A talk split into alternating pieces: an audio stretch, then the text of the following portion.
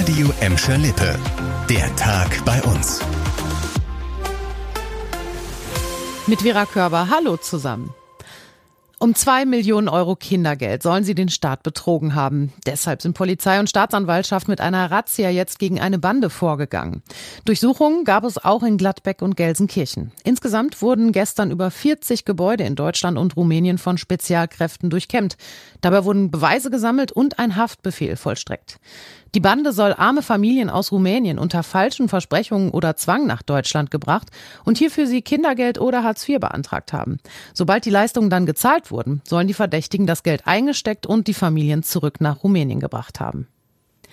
Die für Gladbeck, Bottrop und Gelsenkirchen zuständige Bezirksregierung Münster braucht jetzt eine neue Präsidentin. Die bisherige Regierungspräsidentin Dorothee Feller wird nämlich neue Schulministerin in NRW.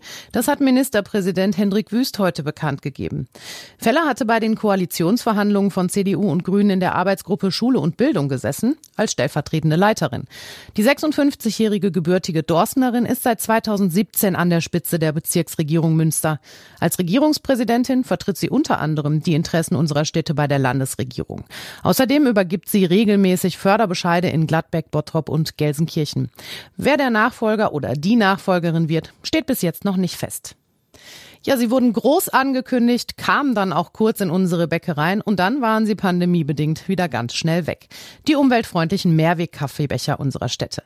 Jetzt sollen sie aber wieder zurückkommen. Teilweise sind die Becher eingelagert, einige werden aber auch aktuell verkauft. Annika Bönig hat weitere Details. GE Bechert, Glattbecher und der Bottrop Becher. Zum Start 2018-2019 waren die Coffee-to-go-Becher der Städte teilweise richtige Verkaufsschlager. Die Corona-Einschränkungen und Hygienevorschriften haben den Trend aber ausgebremst ausgebremst. In Gelsenkirchen werden laut Stadt immer noch ab und an Becher verkauft. Bald soll die Aktion aber nochmal neu aufgelegt werden.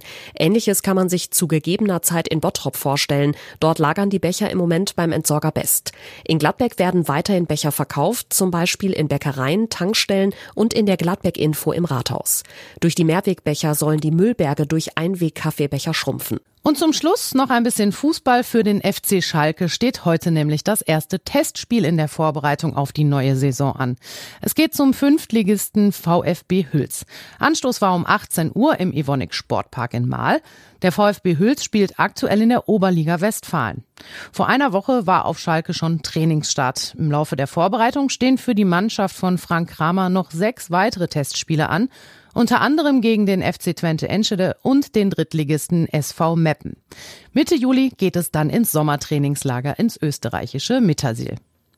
Das war der Tag bei uns im Radio und als Podcast. Aktuelle Nachrichten aus Gladbeck, Bottrop und Gelsenkirchen gibt es jederzeit auf radio und in unserer App.